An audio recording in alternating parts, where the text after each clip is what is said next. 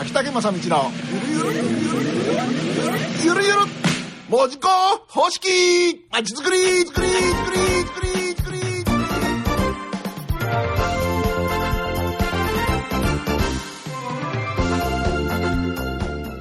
え時刻は6時を回りました。この時間は、えー秋竹正道のゆるゆるまちづくりということで、えー門司港のクラウド型まちづくり。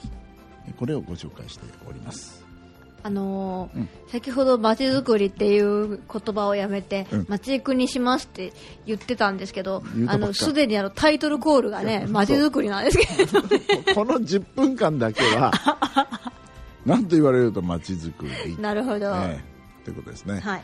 さあ今ですね門司港の町では年間52週を通してもい、はい。あと常にって言ってもいいぐらいに、はい。たまに抜抜けてる時がありますがはいよくよく本当にイベントが行われておりまして、はい。まあ、それだけに限らずえいろんなプロジェクトも組まれております、はい。えーその数にして年間30ぐらいは私あるんじゃないかと思うんですけどうん。えーそれがなんでそんなに次から次へと繰り出せるのか。はい。それと毎週毎週でしたら例えばラーメンカレー、えーイタリアンとか唐揚げとかそういうフードイベントにしても、はいえ1回50人ぐらいのお手伝い来ますから、うん。その50人がその毎週毎週お手伝いに来るなんてできないじゃないですか、まあそれがすごいですよね。でそれがどのような形で回っているのかということでこれは他の都市から比べてみて、はい。非常に不可解のようでございます、うん。ね。しかもですねそれらの主にイベントはいがですね、共通点がございまして、はい。これは補助金なしうん。えそして黒字です。うん。それは運営費が出るうん。という形になっておりまして、えーこれが非常にこれまた他の都都市から見てねはい。あのほまあ行政が補助金がを使ってね何かイきイベントやりませんかと。はいいうことが話が来た時にうん。じゃあお金出るんならやりましょうかという話ははい。くらでもあるんですけども、はい。でもそういう場合は、えー補助金がごめん予算がなくなった時 来年は自分でやってって言ったらうん そんなのできませんって。言ってやめちゃうっていうのが普通なのよね、はいうん。ところが門司港の場合はなんと最初から予算ゼロで組んでますので、うん。いかにこのお客様からお金をいただいて、うん。えそれで、えー経費を出して、はい。そして黒字で終わらせるかはい。というような形でやってるわけですね、うん。でこういうのが非常に、えー他の都市から見て不思議にならない。なんでこんなに人が、えー応援隊がいるのか。はい。それからなんで黒字になるのか。うん。そしてもう一つはですね門司港レトロのフードイベントをまず外すことがないですね。ですね、いうん。絶対に多いですもんね人がね、で、まあ、ラーメンだったら3万人から、はいはい。えーそれから唐揚げでも、えー1万人は超えてくるでしょ、イタリアンも超えますし、うん。でそんなにガツガツコマーシャルしたわけでもない、うん。まあ、新聞がよく取り上げてくれたりしますけども、はだけど、えー来ると、いはい。これって何？っていうことで、うん。えーそういうですねある意味不可解な、えー他の都市にないノウハウが見え隠れする、はい。これが門司港の、えー、街づくりメソッドになっておりましてこれをご紹介したいと思いますが、ちなみにそういうイベントをですね、えーたくさん、えー補助金なしでしかも黒字でやってるんですけど、はい。もう一つ共通点があってですね、はい。えーこのイベントを運営している人たちなんですが、はい。実はよくある行政とかうん。それから商工会議所とかうん商工会あるいは青年会議所。はい。あと大手広告代理店はい。ではないんです。そうですよね、どういう人たちかというと、うん。これが本当にコスプレオタクとか、はい。えー鉄道オタクとか。はい。それからあと何のオタク？要するにラーメンオタクカレーオタク。はい。あのアニメオタクね。アニメオタク。はい。で唐揚げオタク。はい。そういう人たちはいですからもともと街で街づくりとか言ってイベントをする人たちじゃなくて、うん。もう本当ど素人なんですよね、うん。このど素人がやってるとうん。いうことが、えー、門司港らしさでありました。うん。だけどなんでそんな人たちがねたくさん集まるのっていうことなんですね。はい。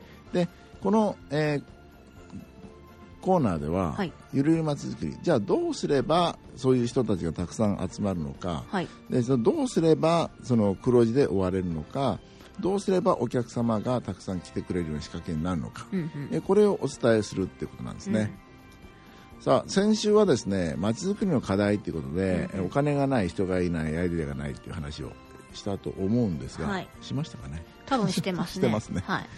でそれを自力で集約を上げます。あまりああまりああ人がいないのも余るほど言います。またアイデアがないってもゲップが出るほどありますとかね、うん。えーそういうのをどうやって実現しているかってことを、えーお伝えしますしあとですね、えー50人のお手伝いが来た時に例えばよくあるまちづくりでは50人にこう、まあ、50人名簿があってね何人来るんかって話でその誰と誰と誰と連れてこいみたいなはい。感じで、はい。これ動員って言いますね。はい。赤髪来たかみたいな。何十人連れてこいっていうね。はい。動員って言いますね。ちなみにここの50人門司港まちづくりの場合は方式の場合はこの50人みんな参加ですうん。強制ないんですねはい。自ら行きますといううん。手を挙げてくるうん。ということですのでもうその最初から心意気が違いますね、うん。えで動員されるともういや行かないけんかねってまあそうですね。うわー、行かないけんっていうね。ねはい。えこの辺がですね、えー、門司港らしさというところでございます、さあそれでこの門司港らしさそういうのをですね、えー、と表現する表現する、えー言葉として生まれたのが門司港のクラウド型まちづくり。うん。ね。えー多分一番最初初回に言ったと思うんですクラウド型こう雲のような存在。インターネットのクラウドですね。はい。クラウドイコール雲という意味ですけど、はい。中の上にふかふかふわふわこう浮いたわけのわかんない得体の知れないものっていうのがこれが実は門司港のまちづくり集団だったりグはい。ループであったりっていう、はい。その実態の情けなありげなふわふわっとした集団これクラウド、はい。このクラウドの中に約1600人の、はい。えーリストがというか人がはい。登録されてるんですね、はい。でこのリストに、えーリストというかそのクラウドに向かってラーメンやりますよって言った時にラーメン俺したいっていう人が手を挙げてくる、うん。えー運営型でやりたい人が手を挙げてくるはい。そしてそのイベントに参加して食べる側に行きたいというはい。人がどんどんお客様としてくるとはい。いうような基礎表みたいな形でこのクラウドってあるうん。でこのクラウドをまず作ることから始まってそしてくる、えー作る上での、えー7つのポリシーうん。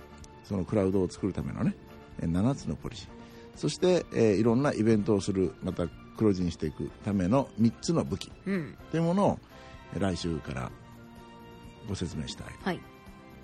街にはいろんな課題がありましてそれを解決していくのが街づくりなんですがどうしても人がいないとかお金がないとかそういうのに悩み、えー壁にぶち当たります、はい。それをうまく解決するのが門司港の、えー門司港型の街づくりうん。門司港方式、うん。で。それは要はクラウド型まちづくりと言われてますがでそれを作っていく上での、えー注意するところと、うん。それから、えーよその、えーまあ、いろんなところと競争する上での武器うん。ですね。えーこれを説明するのがこの、えーコーナーでございます。ということでうございます。ん。意味分かったかね？まあ大体あの、あ、私がわかるのは多分見てるからわかるんですか ね、ひょっとして。ね あの、どういう状況かを自分でこう見てるんええでええ、分かってるだけなんですかね。どうなんでしょう。ちょっとそこは自信がないですけど。